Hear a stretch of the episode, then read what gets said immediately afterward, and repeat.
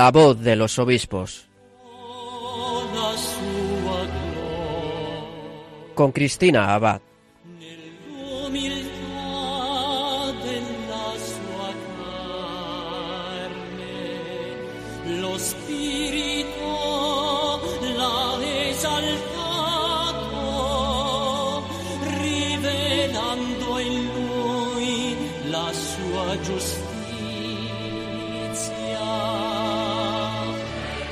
Buenas noches, querida familia de Radio María. Un saludo de quien les habla, Cristina Abad, y quien les da la bienvenida a este nuevo programa de La Voz de los Obispos, un programa en el que seguimos conociendo mejor a nuestros obispos y participando de sus realidades diocesanas.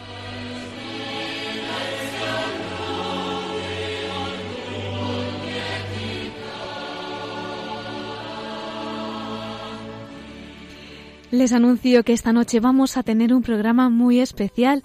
Como saben, el viernes celebrábamos la Jornada Mundial de la Vida Consagrada y muchas diócesis pues también la han celebrado hoy en las parroquias, ¿verdad?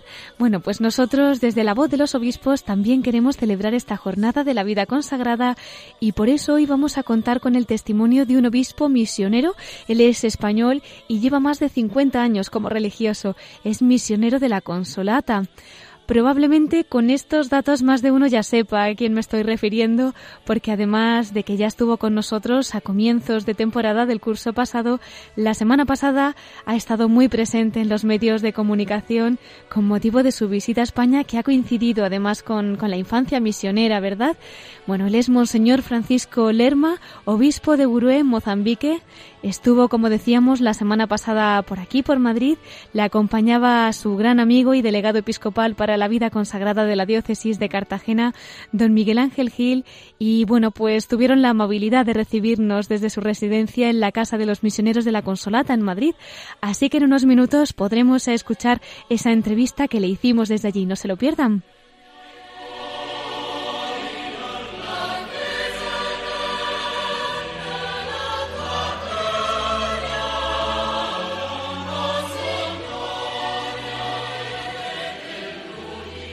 En nuestra sección de Piscoflases tendremos con nosotros a nuestro colaborador especial, a Miquel Bordas, que hoy nos traerá las noticias más destacadas de nuestros obispos.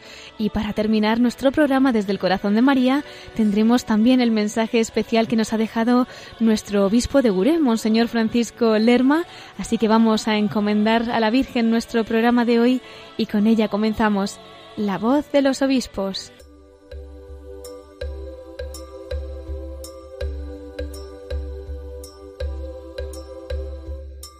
嗯。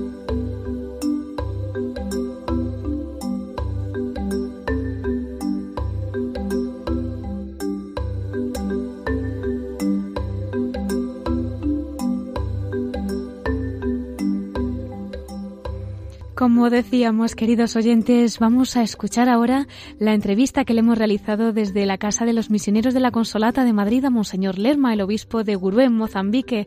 Pero antes vamos a recordar algunos datos de su biografía.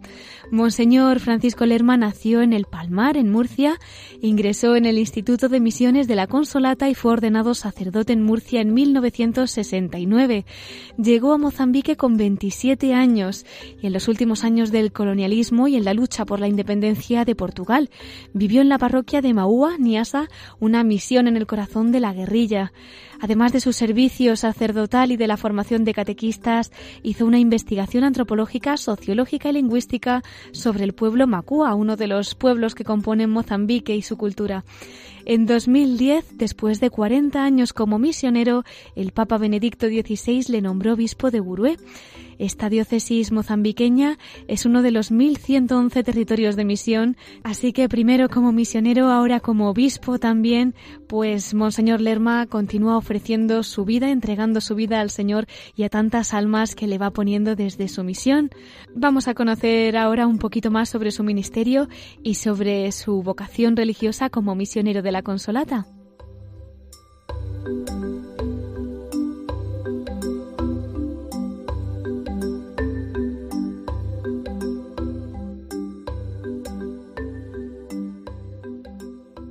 Queridos oyentes, como decíamos, tenemos esta noche el honor de poder estar junto al obispo de Gurue de Mozambique, a Monseñor Francisco Lerma, como les comentábamos, él es español, concretamente paisano de Murcia. Y bueno, pues en esa estancia que ha tenido por Madrid, hemos tenido el privilegio de que nos haga un huequito aquí en su residencia con los misioneros de la Consolata para que esta noche, pues en la que tantas parroquias y en tantas diócesis se está celebrando la jornada por la vida consagrada, también él nos hable como misionero, obispo y religioso misionero de la Consolata. Vamos a darle la bienvenida. Muy buenas noches, don Francisco. Buenas noches a todos los que colaboráis a través de los medios de comunicación social, en este caso con Radio María, y todos los que están, nos escuchan en este momento. Os agradezco ¿no? esta posibilidad de entrar en contacto con tanta gente ¿no? que nos escucha. Nos decía don Francisco en el anterior programa que hicimos ya en noviembre de 2016, cómo pasa el tiempo, ¿verdad? Que usted nunca pensó en ser obispo, pero sí que pensó en ser misionero y nos contaba también que tenía que tener un tinte mariano, algo que encontró con los misioneros de la Consolata. Bueno, aprovechando que tenemos reciente esta jornada de la vida consagrada, querría acercarnos un poquito a esta familia a la que pertenece, cuál es su carisma, en fin, ¿qué nos podría contar? Sí, la misión eh, es esencial y fundamental a, cada discípulo de Jesús, a cada cristiano. La iglesia es misionera esencialmente desde el mandato de Jesús a los apóstoles y así a través de los tiempos, desde Pablo, el grande misionero que a partir de una experiencia, de un encuentro con Cristo resucitado, eh, se decide a seguirlo más de cerca y llevar su mensaje a todo el mundo. Por excelencia el gran misionero de, en toda la historia de la, de la Iglesia.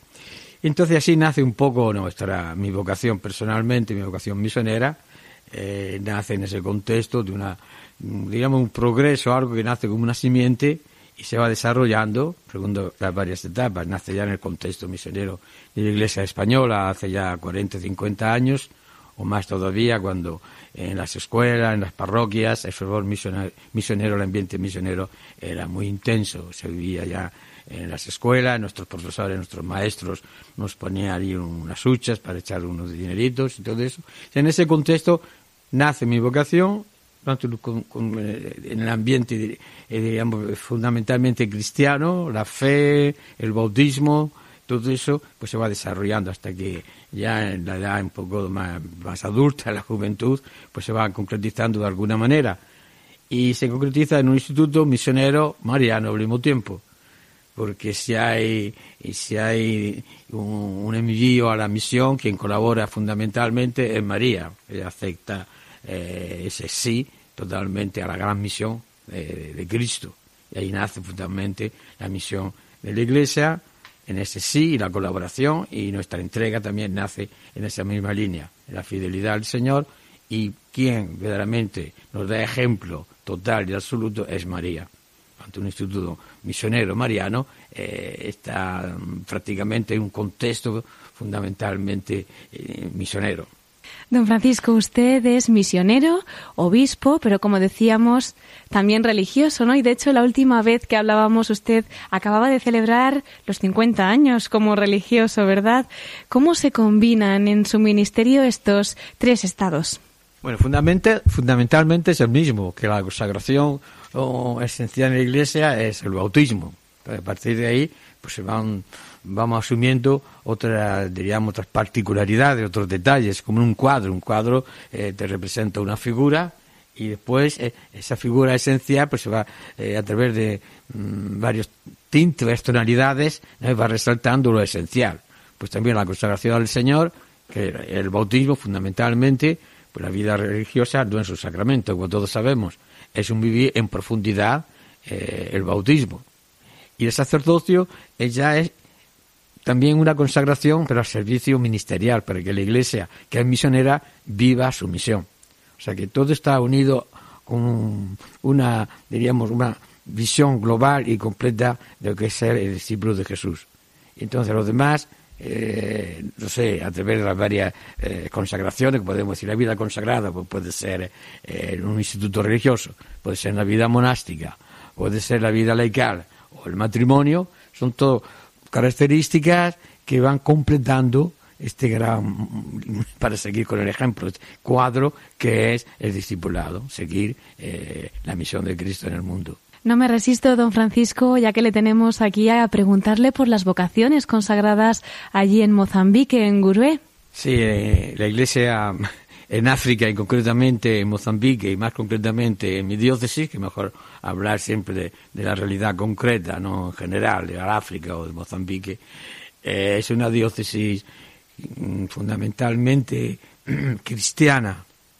Tenemos eh, el número mayor de cristianos comparando con otras diócesis de Mozambique y en porcentaje, ¿no? También el 40% de los cristianos de, la diócesis son de los habitantes de la diócesis son cristianos. Y ahí surgen vocaciones. Son muchas eh, las comunidades cristianas, un cristianismo bien enraizado, bien evangelizado, esta tierra de, la Alta Zambesia. Tenemos 2.000 comunidades cristianas y todos los institutos religiosos eh, y, congregaciones, como yo digo, van a, pescar a Gurube, ¿no? Como números, pues la, iglesia, la diócesis de, del Gurube actualmente cuenta con 35 sacerdotes, no es un número grande para dos millones de habitantes eh, y, para las 2.000 comunidades, las 25 parroquias, pero comparando con los números de, eh, de Mozambique, pues es un número, digamos, mínimo y suficiente. Hay diócesis en Mozambique con cuatro sacerdotes religiosos, eh, diocesanos. Congregaciones eh, eh, femeninas, pues hay muchísimas, las vocaciones religiosas aumentan muchísimo más. Y, digo, es una iglesia floreciente que está, que está creciendo. este año hemos tenido casi 7.000 confirmaciones, bautismos, de, bautismo de adultos y, y de niños casi 20.000. O sea que es una iglesia que está creciendo. Y entonces de ahí surgen las vocaciones. Entonces es una iglesia que, está dinámica en este momento. En el seminario diocesano que tenemos en Grue, este, este año tenemos 31 jóvenes en el seminario propedéutico. En el filosófico, que es el seminario nacional, tenemos 20 seminaristas y en el teológico 24. O sea, son números eh, para nosotros gran entusiasmo y, también un tiempo de compromiso al mismo tiempo. ¿no? Debe de ser muy gratificante, don Francisco, ver que esa siembra, ¿verdad?, que se comenzó en su momento allí en Gurue, en Mozambique, pues está fructificando, que están naciendo esas vocaciones a la vida consagrada, religiosas. Me imagino que las familias también, ¿verdad? ¿Cómo se vive también la vocación al matrimonio allí en Gurue?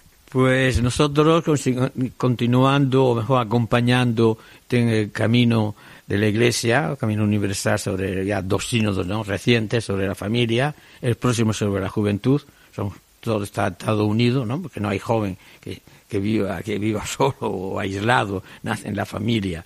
Eh, a nivel diocesano, estamos viviendo ya tres años en el plan diocesano dedicados a la familia. Hace dos años, empezamos con la familia y la comunidad cristiana, la familia y los jóvenes el año pasado y este año la diócesis como familia, porque celebramos también los 25 años. Tanto la familia es el núcleo de nuestras comunidades, es el núcleo también de la diócesis y es también una manera de vivir el cristianismo y diríamos la, la manera más consistente, porque si no hay un núcleo familiar es muy difícil tener comunidades cristianas. En ese sentido es importantísimo la postura eh, familiar. Entre los varios ministerios que tenemos en nuestra comunidad, la iglesia de Mozambique, sé que hay una iglesia ministerial, pero tenemos el ministerio de la familia. Los laicos, en cada una de nuestras 2.000 comunidades eh, existe el ministerio de la familia. es una característica propia de la iglesia de Mozambique. Está un ministerio de, la fe, todo lo que está unido al anuncio de la palabra, los ministerios de la esperanza, todo lo que está unido a las celebraciones, a la oración y a los funerales, a la comunión extraordinaria los domingos, presidir la celebración dominical de la palabra, y después tenemos todos los ministerios ligados al amor, a la caridad, y ahí entra también entonces el ministerio de la familia. Entonces tenemos un encargado de la pastoral familiar en cada una de las pequeñas comunidades. Don Francisco, ¿y cómo es la convivencia allí en Gurue? Porque me imagino que aparte de ustedes, los católicos, pues también convivirán con otras religiones. ¿Hay respeto? ¿De algún modo, pues a veces se exige un esfuerzo mayor? En fin, ¿cómo lo viven allí en su diócesis? Sí, en primer lugar, eh, las iglesias mm, que existen de otras denominaciones cristianas, son las iglesias de la Reforma, que son las primeras que evangelizaron en el norte de, Mozambique, eh, la Unión Bautista Universal, la Iglesia de Cristo, y estas, con estas iglesias la convivencia es pacífica, no hay antagonismo, no hay polémicas, ¿no? Incluso hay colaboración. Mm, eh, en nuestros cursos de formación, por ejemplo, de, eh, con los misioneros que llegan, pues nos eh, está ahí siempre presente algún, algún de sus pastores que nos ayudan a, a, la introducción bíblica o la introducción, digamos, también cultural. Pronto colaboramos, en la traducción de la Biblia también. Ellos nos han llamado hace poco tiempo a colaborar en la traducción de su Biblia, la Biblia del Consejo Cristiano de las Iglesias. O sea, hay una cierta colaboración, no aquella que sería de desear, pero hay un mínimo de respeto y, pronto, y que nos damos la mano en muchos aspectos. Con los musulmanes en mi diócesis y en todo Mozambique no hay ningún momento de lucha o de antagonismo como hay en otros problemas. Eh, la convivencia es pacífica y en las visitas pastorales pues también aparece, nos visitamos, o sea que no, mm, es una, es una vivencia, eh, diríamos, pacífica y en algunos momentos también de colaboración. Pues desde aquí nosotros invitamos a nuestros oyentes a que sigan orando para que se mantenga ese clima de paz y como bien dice el lema, pues de esa jornada que estamos celebrando de la vida consagrada, ¿no? Que se trate de ese encuentro con el amor de Dios. Yo también quería preguntarle, don Francisco, a veces hablar del amor de Dios y acogerlo con una sonrisa cuando se viven situaciones pues muy difíciles como las que podrían ustedes vivir en África. Ustedes los misioneros, además, ¿verdad? Que, que abrazan tantas cosas, tantos momentos en los que pues las lágrimas a veces no son fáciles de aceptar. Una guerra como la que ha podido también usted sobrevivir, ¿no? En fin, ¿cómo se hace presente este lema que durante todo el año esperamos profundizar, ¿no? Que hoy en la vida consagrada pues estamos reflexionándolo, el encuentro con el amor de Dios. Que precisamente en la aflicción, en la tristeza, en la esclavitud, en el sufrimiento, nace la misión. Si vamos un poco a la línea bíblica, eh, el Éxodo, que Dios escucha el grito de su pueblo. Entonces, para nosotros, para un cristiano o un hombre de fe, eh, los problemas son, como se dice también, que cuando hay una crisis, en momento, una, una oportunidad. Para nosotros es el, Dios que escucha a su pueblo. E incluso el lema este aquí de la consolata, eh, María que es consolada, el, título de consolata significa que uno que ha recibido la consolación de Dios la transmite a los otros. La línea también de San Pablo, ¿no? hemos sido reconciliados y somos ministros de la reconciliación y de la consolación, porque hemos recibido el consuelo de Dios. Entonces, en esa línea eh, es un gran desafío, un gran reto. Entonces, no es lo contrario, como podría ser. Hay problemas, entonces dejamos. No, yo dije una vez hace ya mucho tiempo, me parece que fue hace las primeras vacaciones que yo tuve siendo misionero en Mozambique, y en plena guerra, y me preguntaron, entonces usted vuelve a Mozambique. Digo, pues eso como uno cuando se casa, ¿no? Si hay problemas, no abandona a la mujer o el marido porque está enfermo, porque no. Ese es el momento en que uno demuestra el amor. Entonces nosotros con este tema o con este lema de la vida consagrada, pues cuando se vive profundamente el amor, con el triste, con el que padece con el que aparece, pues, no sé, quien, sufre, eh, los marginalizados, la pobreza física, la moral, eh, todo esto es ahí, es el campo de la misión y el campo de la consagración. En el lema de la de hace ya unos siete ocho años, en el Congreso de la Vida Consagrada, se hablaba de los dos iconos, ¿no? De la samaritana y del samaritano y entonces ahí que nace, el pobre, el desvalido, todo esto. Entonces no es una contradicción o es un abandonar, no. Hay misión donde hay sufrimiento, donde el pueblo grita. Entonces Dios escucha a su pueblo, hoy somos nosotros los que tenemos que escuchar a ese pueblo sufridor. Escuchando sus palabras, don Francisco, no puedo evitar mirar uno de estos libros que nos acaban de sacar. Aquí estamos en su biblioteca, escrito por usted, El desafío de la misión. Y precisamente yo creo que este título, ¿no? Que ha escogido para este libro, del que si quiere pues nos puede comentar brevemente lo que trata, pues explica eso que, que usted nos quiere transmitir, ¿no? Cómo pues un misionero precisamente ante las dificultades crece en ese amor de Dios y se hace fructífero, ¿no? Ese amor que nos envía el Señor desde la cruz. Brevemente, este libro, El desafío de la misión, nace, primero me pidieron hace tiempo temas para publicarlos en nuestras revistas misioneras. Cada mes Y después, cuando ya se completó la serie de estos temas, eh, el director delegado de catequesis de la diócesis de Cartagena, Murcia, me gusta siempre decir Murcia porque esta diócesis está en Murcia, eh, don Miguel Ángel Gil, que está aquí con nosotros esta noche, dice, yo le, di, hice una observación, digo, parece que en los catecismos aquí de nuestra iglesia, aquí en España, el tema de la misión a agentes no, aparece. Entonces aquí se están formando los, cristianos de España y, de otros países ¿no? sin una visión eh, de, la misión universal de la Iglesia. Y entonces me animó a poner esos temas en orden y así nació este libro, con una intuición de él, y porque es una serie. Y esto es prácticamente es un, un curso, un curso de misionología, o misiología como se dice ahora, ¿no? En temas de catequesis, ¿no? de una manera catequética, no, en forma de, estudio teológico, no, son temas de, temas de catequesis que completan, que se empieza la misión, nace, nace en la Trinidad, ¿no? el centro teológico de la misión, con los varios capítulos, nace en un contexto humano, como he explicado hace poco, y después cristológica, ¿no? Y así somos enviados, el anuncio, la inserción cultural, el diálogo interreligioso, la inculturación, la promoción humana, la formación para la paz, temas fundamentales de la misión agentes. Y después también un poco sobre el carisma eh, María como consoladora, consolada y que consuela, ¿no?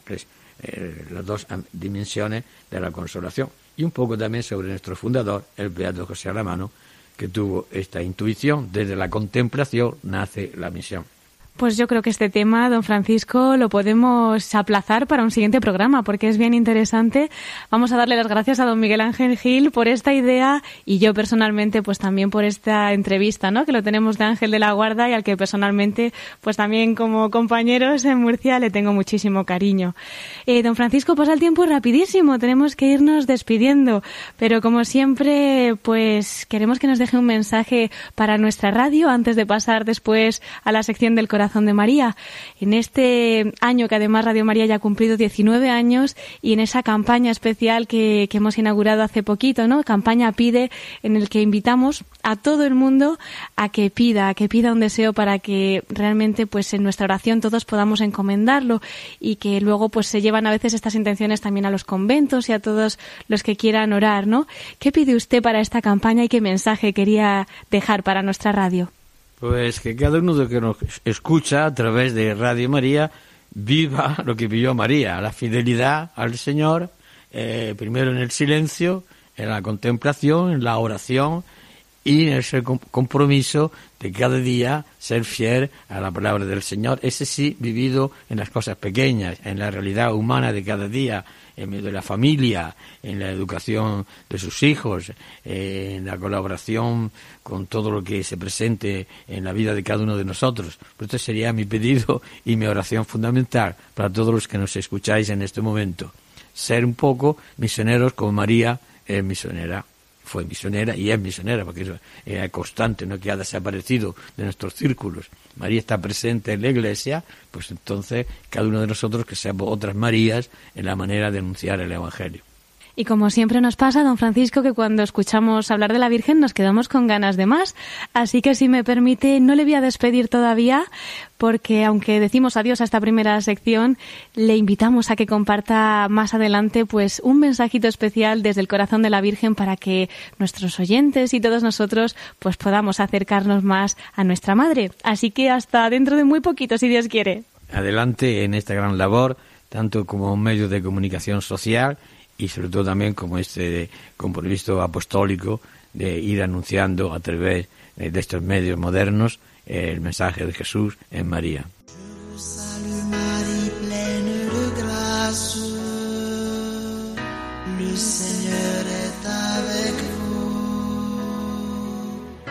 Vous êtes bénie entre toutes les femmes. Et Jésus, le fruit de vos entrailles,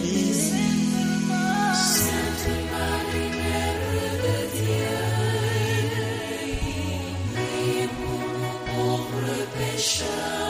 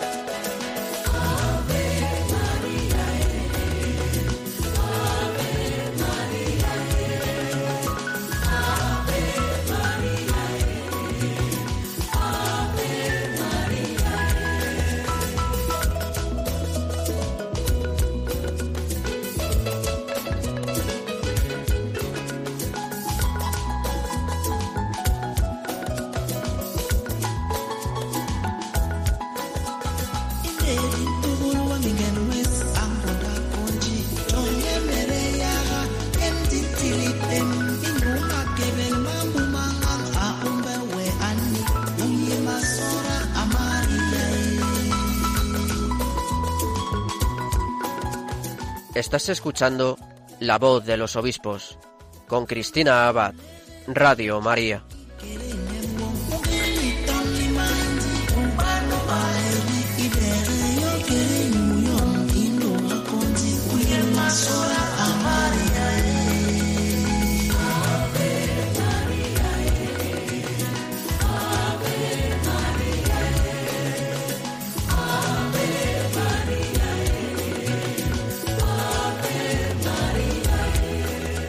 Y mientras escuchamos este Ave María que nos trae la tierra africana, les recuerdo que en la primera parte de nuestro programa hemos entrevistado precisamente a un obispo que, como nos ha contado, encontró su vocación en las misiones y además de la mano de la Virgen, entrando como misionero de la Consolata.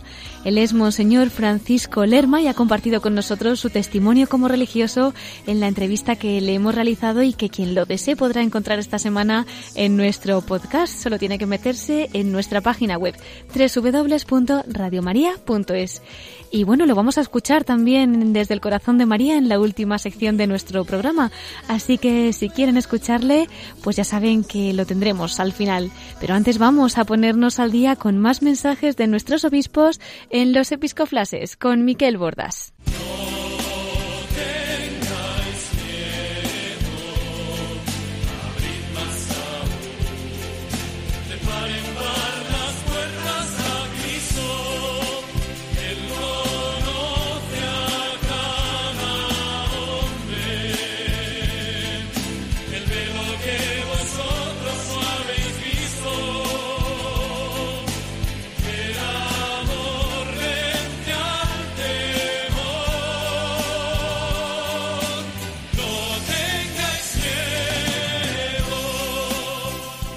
Y en este domingo vamos a darle la bienvenida a nuestro colaborador, Miquel Bordas. Muy buenas noches. Muy buenas noches, Cristina, y muy buenas noches para toda nuestra audiencia. ¿Qué tal estás, Miquel? ¿Con qué vamos a empezar hoy? Pues vamos a ver, esta semana tenemos unas cuantas felicitaciones para nuestros obispos porque cumplen años de ordenación episcopal. En particular, en el día de hoy, este domingo 4 de febrero, tenemos la, el aniversario de la ordenación episcopal del obispo de Zamora, Monseñor Gregorio Martínez Sacristán, Ujú. Que cumple ya 11 años de obispo. Y además, desde aquí, Cristina, pues le mandamos toda nuestra oración y nuestros ánimos porque sabemos que bueno que se está recuperando de una intervención quirúrgica un poco un poco complicada y bueno seguro que lo superará y, bueno desde aquí pues toda nuestra oración para que reemprenda su labor pastoral con toda fuerza y muy unido al Señor. Claro que sí, le encomendamos muy especialmente. Seguimos. Mañana, lunes, día 5 de febrero, tenemos el aniversario de la ordenación episcopal del obispo de Cádiz y Ceuta, Monseñor Rafael Zornoza, que bueno, que fue ordenado eh, obispo auxiliar de Getafe en el año 2006. Por tanto, ya son 12 años de ordenación episcopal. También ese mismo día tenemos otro aniversario, que es el obispo de Mérida Badajoz, eh, Monseñor Celso Morga. Eh, ya son pues siete años de su ordenación episcopal. Seguimos el miércoles día, día 7 de, febrero. Tenemos otro aniversario episcopal que es el del arzobispo de Santiago de Compostela, Monseñor Julián Barrio, porque cumple ya 25 años de obispo. ¿eh? Y al día siguiente, jueves, tenemos el tercer aniversario de ordenación episcopal del obispo auxiliar de Santiago de Compostela, Monseñor Jesús Fernández González, a quien entrevistaste aquí en este programa pues ya hace un año y pico, ¿verdad? Así es, un programa dedicado a la pastoral de la salud. Y finalmente el viernes tendremos eh, ya el décimo aniversario de la ordenación episcopal del obispo de Lugo, Monseñor Alfonso Carrasco, a quien también entrevistaste hace unas pocas semanas. Hace muy poquito, así es. Pues vamos a encomendarles. Tenemos esta semana muchos obispos que celebran ese aniversario de su ordenación episcopal, así que invitamos a nuestros oyentes a que al menos tengan un recuerdito muy especial en sus oraciones por ellos. Así es, y dejamos aquí esta parte de los, eh, las felicitaciones de nuestros obispos para pasar a la parte de noticias. Solamente esta semana tengo una noticia, que es el nombramiento del obispo de Tarazona, Monseñor Eusebio Hernández Sola, como presidente del Instituto Pontificio Claune. Cristina, este eh, nombramiento lo hace la Congregación de los, para los Institutos de Vida Consagrada y las Sociedades de Vida Apostólica. Además, teniendo en cuenta que Monseñor Eusebio Hernández es Agustino Recoleto, ¿eh? Es porque ese instituto eh, Pontificio Claune es una asociación eclesiástica que se dedica a ayudar a los conventos, a los claustros necesitados. Y esta ayuda pues consiste, por ejemplo, en el orden espiritual, a facilitar eh, a estos conventos el tanto el ministerio sacerdotal, aportar libros, también revistas, o impartiendo charlas, cursos, formación especializada sobre la vida religiosa y contemplativa. Pues una buenísima noticia para una semana en la que estamos celebrando precisamente la Jornada Mundial por la Vida Consagrada. ¿Qué más nos traes, Miquel? Cuéntanos. Pues bueno, dado que estamos con ese tema de la vida consagrada, la jornada de la vida consagrada, y hemos oído el testimonio tan bonito del obispo de Gurué, Monseñor Francisco Lerma, yo quiero compartir en estos momentos a nuestros oyentes los mensajes que algunos de nuestros obispos nos han dejado para que profundicemos en el sentido mismo de la Jornada Mundial de la Vida Consagrada y en el tesoro que tenemos en las vocaciones consagradas. Mm, quería empezar con la reflexión que nos ha ofrecido el arzobispo de Barcelona, especialmente dedicada para esta jornada de la vida consagrada por el cardenal Juan José Omeya. Y también, como sabemos, estamos celebrando los 800 años de la fundación de la Orden de la Merced. Cierto fundada en Barcelona precisamente, por lo que el cardenal Omeya ha querido destacar en su meditación el testimonio de una mercedaria, que es María de, de y a quien ha llamado, eh, o la llaman, la primera mercedaria. Pero no me extiendo más, porque prefiero que nos lo cuente él mismo.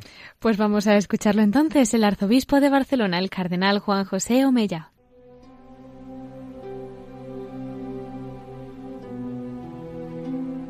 La Iglesia Católica celebra con gozo la Jornada Mundial de la Vida Consagrada con el lema La vida consagrada, encuentro con el amor de Dios. Quisiera aprovechar esta glosa dominical para tratar de explicar brevemente cuáles son algunos de los rasgos particulares que diferencian la vida consagrada de la del resto de los cristianos. Todos los católicos estamos llamados al seguimiento de Cristo. Por el bautismo recibimos el regalo de ser hijos de Dios, hermanos de Jesucristo y templos vivos del Espíritu Santo. Sin embargo, hay algunas personas bautizadas, como nosotros, que por una invitación especial de Dios, bajo una moción del Espíritu Santo, se proponen seguir más de cerca a Jesucristo. Las personas que asumen libremente esta llamada a la vida consagrada viven los consejos evangélicos de pobreza, castidad y obediencia por amor al reino de los cielos. Se llaman consejos evangélicos porque fueron predicados por Cristo y son una invitación para seguir más de cerca el camino que él recorrió en su vida. Si bien todos los católicos estamos llamados a vivir estos tres consejos, la persona consagrada lo hace como una manera de vivir una consagración más íntima a Dios, motivada siempre por dar más gloria a Dios. El consagrado ha tenido un encuentro particular con Jesús que lo ha invitado a darle todo a Él, a consagrarse a Él, y por Él y con Él y en Él a toda la humanidad. No podemos dejar de dar gracias a Dios por seguir llamando a muchas personas este camino de la vida consagrada y por el testimonio de tantos hombres y mujeres que viven con radicalidad su consagración. Como este año celebramos también el octavo centenario de la fundación de la Orden de la Merced, quisiera tener unas palabras de recuerdo para Santa María de Cervelló, a quien podemos llamar con justicia la primera mercedaria. De familia noble, María de Cervelló nació en Barcelona en 1230 y fue bautizada en la parroquia de Santa María del Mar. Era muy agraciada y los historiadores nos dicen que en su juventud no le faltaron pretendientes, pero ella, educada en la fe, decidió consagrarse al Señor y el camino que encontró fue vincularse a la naciente Orden de la Merced. En 1260, a la muerte de su padre, Guillermo de Cervelló, después de vender el palacio de la familia, se trasladó con su madre María a una modesta casa de la calle Ample, al lado de la iglesia de la Merced, y desde allí fue el alma femenina de la orden mercedaria. Al morir su madre, en 1265, dio todos sus bienes para favorecer el rescate de los cristianos cautivos. En el capítulo general que la orden celebró en Tarragona en 1260, se accedió a la petición de María de Cervelló de instituir la rama femenina de la orden. En 1261 se fundó el primer monasterio de monjas mercedarias con Eulalia de Pinós, Isabel de Bertí y la misma María de Cervelló. Ayudaban a los pobres y los redimidos por los mercedarios que llegaban al puerto de Barcelona. El pueblo la llamó María del Socorro o del Socós y fue venerada ya en vida. Fue especialmente venerada e invocada por los mercedarios en sus viajes hacia África, porque la tenían como abogada ante los peligros de las tormentas y de la presencia de piratas. Santa María de Cervelló es, pues, un testimonio de lo que es la vida consagrada, de su radicalidad y de sus frutos a menudo en, en medio de muchas dificultades y pruebas. Santa María de Cervelló intercede por todos los hombres y las mujeres de la vida consagrada que viven en nuestra diócesis. Deseo expresar una palabra también de reconocimiento y de ánimo a todos los religiosos y religiosas, porque a través de sus obras y de su testimonio son un gran factor de concordia y de cohesión social. En mis últimas cartas dominicales he insistido en la concordia como un objetivo prioritario de este momento. Los religiosos y religiosas trabajáis en ámbitos sociales muy diversos para hacer realidad en nuestra tierra lo que dijo el Concilio Vaticano II, que el seguimiento radical de Cristo en la vida religiosa suscita un nivel de vida más humano incluso en la sociedad terrena. Queridos religiosos, gracias por vuestro trabajo y por vuestro testimonio. Que Dios os bendiga a todos.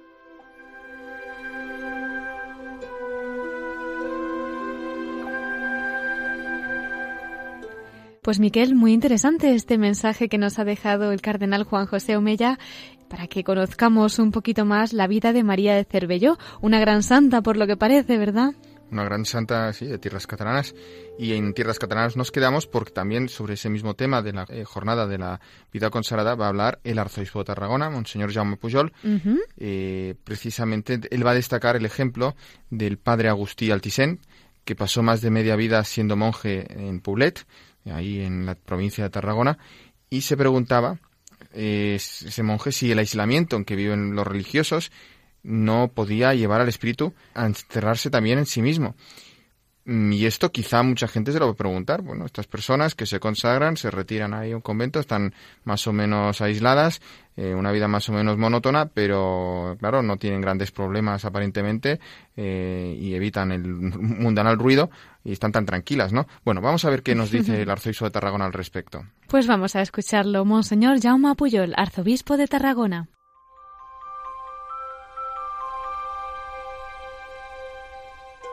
Un cordial saludo.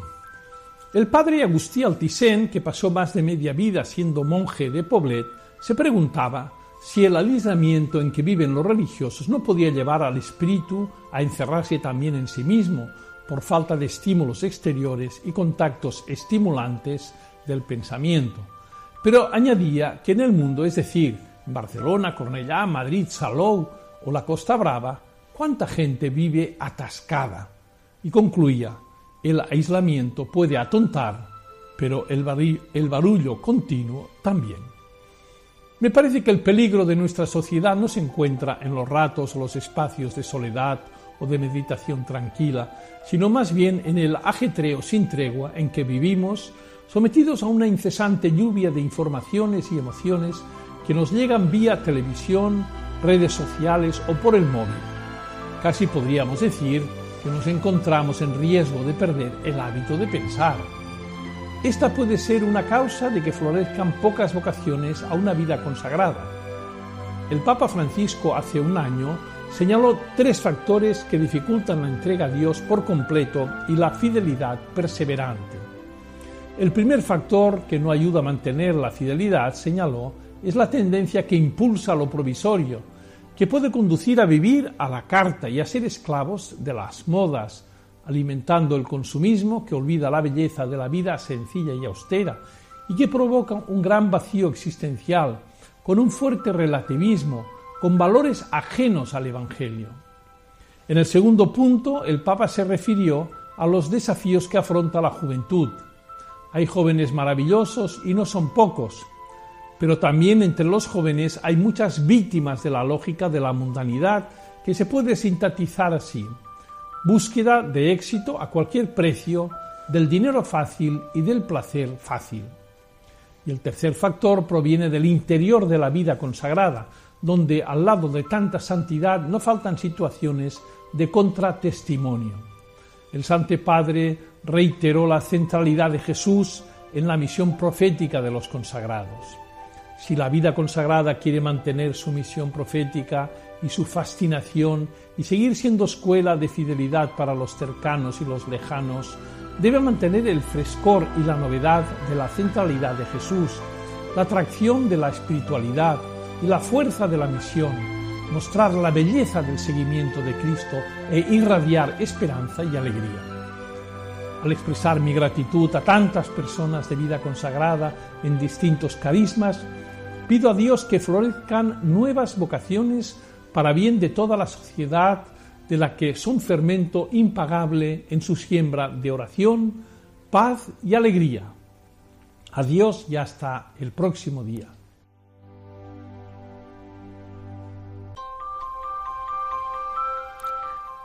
Pues aquí tenemos este otro ejemplo que nos ha traído el arzobispo de Tarragona, Miquel. En efecto, es un homenaje al final a tantas personas pues que dejan todo para dedicarse al todo, ¿no? que es el Señor, y así también se dedican a todos nosotros. Y nosotros que conocemos a tantas personas consagradas, algunas muy cercanas a nosotros, pues experimentamos todo ese bien, eh, todo ese amor, ese calor que recibimos de, estas personas, pues sí, que se aíslan, se aíslan de este mundo, se retiran del mundo de alguna manera, pero no para, digamos, evadirse, sino para dar lo mejor de sí para Dios y para sus hermanos. Y Miquel, se nos empieza a echar el tiempo encima, así que yo creo que podemos pasar a la perla. ¿Qué te parece? Pues sí, Cristina, pues si me das ocasión, hoy vamos a hablar de un santo obispo español eh, del siglo XVI y XVII, San Juan de Rivera. Eh, puesto que también celebramos no hace mucho su fiesta, el pasado 19 de enero. Juan de Rivera es otro sevillano, otro obispo sevillano ilustre, en el sentido que nació en Sevilla en el año 1532. Era hijo del virrey de Nápoles y eh, hijo ilegítimo, como tantos otros santos, como por ejemplo San Martín de Porres. Y además su madre murió muy, muy joven, cuando él era todavía muy niño. Pero tuvo la gracia de Dios de tener unos familiares muy fervorosos, muy piadosos, que le enseñaron los ejemplos de santidad en su propia casa. Eso es importante porque eh, cuando vemos en épocas de fervor, Cristina, eh, como fue el siglo de oro en España, un fervor religioso importante, bueno, pues aquella España eh, católica, muy, muy creyente y además con, con, mucha fuerza, pues esa fe produce grandes santos. No es que todos los españoles de aquella época fueran grandes santos, pero aquel fervor eh, vivido de forma social, eh, colectivo, incluso a nivel político, pues efectivamente producía grandes santos. Y ese es un caso, ¿no? Aparte de tantos otros que podríamos citar, empezando por la gran Santa Teresa o el gran San Juan de la Cruz y tantos otros, ¿no? De aquella época. Pues uno de ellos es San Juan de Rivera, una familiar precisamente de él, eh, Teresa Enríquez, eh, la llamaban por Sevilla como la loca, por el Santísimo Sacramento, porque entre otras cosas eh, se dedicaba a buscar las mejores uvas de la región y el mejor trigo para fabricar el vino y la hostia o las hostias eh, que bueno servían para luego en la consagración convertirse en, el, en la sangre y el cuerpo de nuestro Señor. Y así con ese celo pues quería entusiasmar a todos por la Eucaristía. Bueno Juan de Rivera pues siendo de buena familia también fue a estudiar a una de las mejores universidades de la época, que era la Universidad de Salamanca, donde tuvo pues aquellos grandes profesores eh, como fue incluso Francisco de Vitoria y tantos otros, ¿no? Eh, algunos de sus compañeros eh, reconocieron después pues que ya en su tiempo de estudiante se caracterizaba por una gran santidad, le llamaban que era un estudiante santo y que no se dejaba contaminar con las malas costumbres de los malos estudiantes. O sea, que en aquellos años también los estudiantes tendían a hacer algunas travesuras pero bueno, en eso Juan de Rivera pues no, no caía, ¿no? Fue ordenado sacerdote, pero muy joven, a los 30 años de edad, el Papa Pío IV lo nombra obispo de Badajoz. Y en Badajoz, siendo tan joven, pues se dedicó a luchar contra, por ejemplo, la propaganda protestante. Eh, en años de la Reforma, poco después vendrá el Concilio de Trento, pues bueno, en ese, en ese espíritu reformista y de fortalecer la fe del pueblo estaba Juan de Rivera, eh, también pues eh, organizando pequeños grupos de jóvenes catequistas que iban de barrio en barrio enseñando las verdades de nuestra religión y previniendo a las gentes contra los errores que enseñaban los enemigos de la fe. San Juan de Ávila, también otro coetáneo suyo, escribió Estoy contento porque Monseñor Rivera está enviando catequistas y predicadores a defender al pueblo de los errores de los protestantes y él mismo les costea generosamente todos los gastos. Pues aquel joven obispo, que era Juan de Rivera, confesaba en las iglesias horas y horas, como si fuera un humilde párroco. También cuando le pedían que llevara la comunión a los enfermos, lo hacía de forma muy cariñosa en cuanto venían a pedírselo. Predicaba también con gran celo, con gran entusiasmo, y los campesinos o los operarios decían, vamos a oír al santo apóstol. Eh, en muchas ocasiones, pues eh, se dejaba, se vendía todo lo que tenía, el mobiliario, mobiliario de su casa o toda la loza de su comedor para comprar alimentos y repartirlos entre la gente más pobre, en años, por ejemplo, de carestía. ¿no? Unos años después fue nombrado arzobispo de Valencia y cuando llegó ahí llegó sin un solo centavo, que digamos. ¿eh? Y esta santidad de vida, pues también se ejemplariza, pues en, por ejemplo, en la disciplina que llevaba en su horario. ¿Sabes a qué hora se levantaba? Mm, cuéntame, ¿a qué hora? A las 4 de la madrugada, Cristina, fíjate. Porque pues, sobre todo para empezar el día con mucha oración. Dedicaba dos horas a leer y a meditar la Sagrada Escritura y otros libros piadosos o religiosos. Otras dos horas las dedicaba a la celebración de la Santa Eucaristía y a rezar los salmos. Luego, durante dos, dos o tres horas más, preparaba sus sermones y ya desde el mediodía hasta la noche atendía a las gentes que le venían a solicitar distintos asuntos. En todo caso, siempre estaba abierta la puerta de la casa arzobispal para quien lo pidiera. Durante su largo pontificado en la archidiócesis de Valencia, más de 40 años, visitó 11 veces las 290 parroquias rurales de su arzobispado. También celebró muchos, hasta siete sínodos, que eran reuniones con todos los sacerdotes de la diócesis para estudiar los modos de evangelizar. Y sobre todo ponía su empeño en que los sacerdotes, sus sacerdotes, se hicieran más santos. Todo esto también, bueno, lo conseguía, pues ya hemos dicho, por ejemplo, con el horario, con mucha mortificación, ¿no? Por ejemplo, y con mucha oración. Eh, también, bueno, y esta santidad, pues sobre todo la, vertía, la, la irradiaba eh, ya hemos visto un poquito, sobre, con la catequesis y sobre todo para los niños. Eh, en persona les preparaba para la primera comunión. Eh, la gente, por ejemplo, se sorprendía de verle, a él, el arzobispo de Valencia, patriarca, sentado en un taburete en la mitad del patio, rodeado de muchos niños, enseñándoles el catecismo. ¿no? Una imagen, mm, veríamos a Jesús mismo haciendo esto, ¿no? Y a estos niños les repartía dulces, monedas y otros regalitos a los que respondían mejor las preguntas del catecismo. Y a los más pobres, Cristina, les regalaba el vestido de la primera comunión. Para los que ya eran más jóvenes, ¿eh? y más, con más edad, y tenían buena cabeza y nobles ideas, pues puso un colegio que fue llamado Colegio y Seminario del Corpus Christi. Eran de los primeros seminarios tridentinos después del Concilio de Trento. Y donde lo puso en la propia casa arzoispal, y ahí iba formando estos jóvenes con todo esmero y muy buena disciplina para que pudieran servir al Señor. Eh, por ejemplo, de, de, este colegio salieron pues un cardenal, un arzobispo, doce obispos, numerosos religiosos y también luego muchos líderes católicos. Y no solo desempeñó su papel, su función eh, en el ámbito espiritual como arzobispo de Valencia porque el rey lo nombró virrey de Valencia.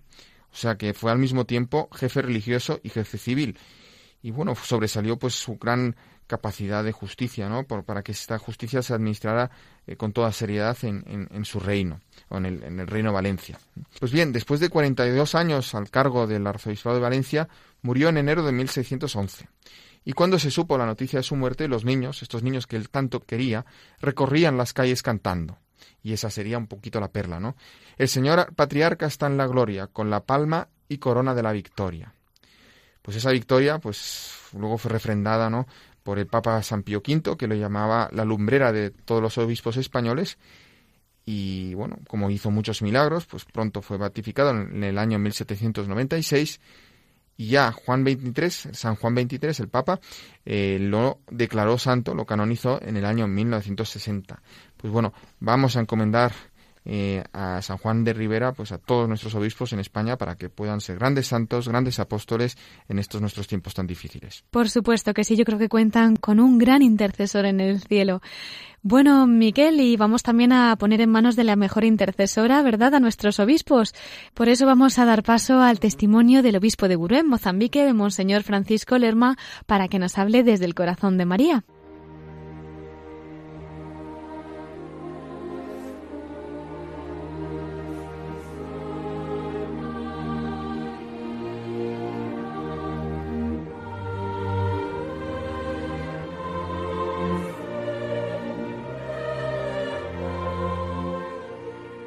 Y entramos ya en nuestra sección de la voz de los obispos desde el corazón de María.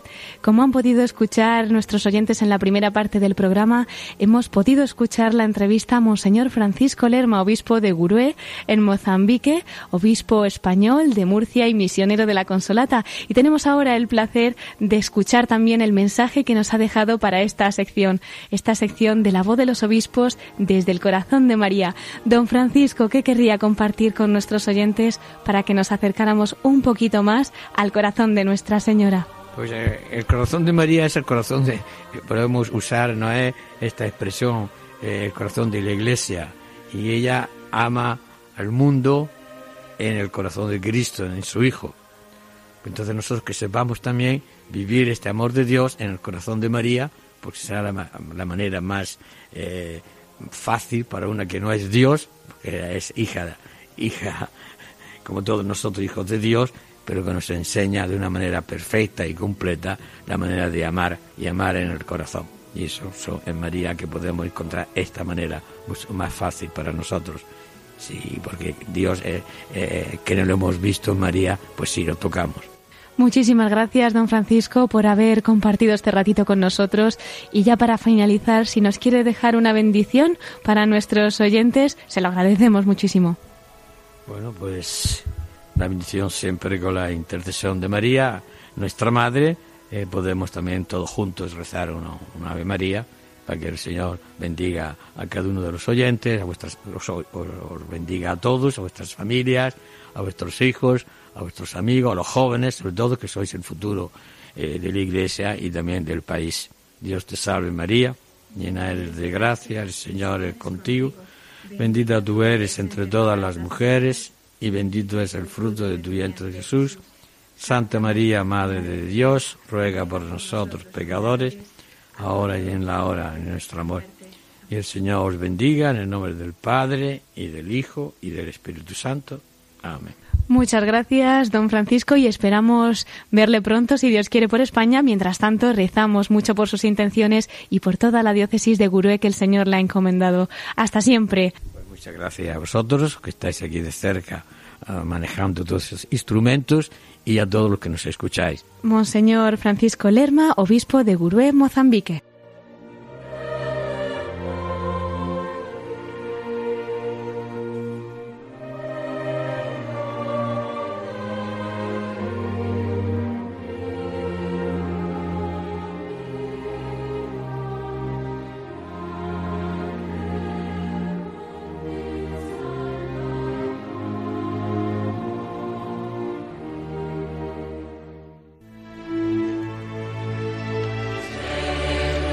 Y llegamos ya al final de nuestro programa, queridos oyentes. Les recuerdo antes de terminar nuestro correo electrónico por si quieren escribirnos. Ya saben que pueden hacerlo a la voz de los obispos radiomaria.es.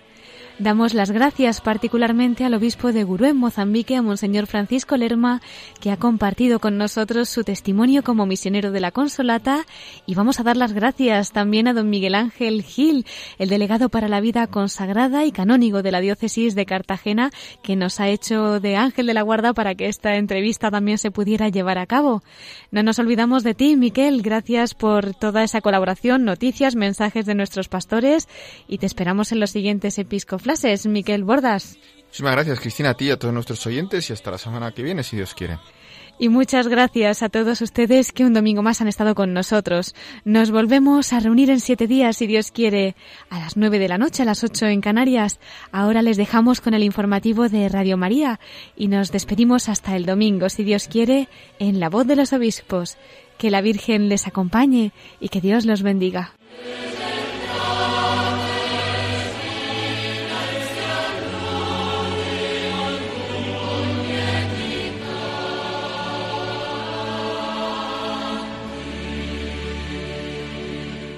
Han escuchado la voz de los obispos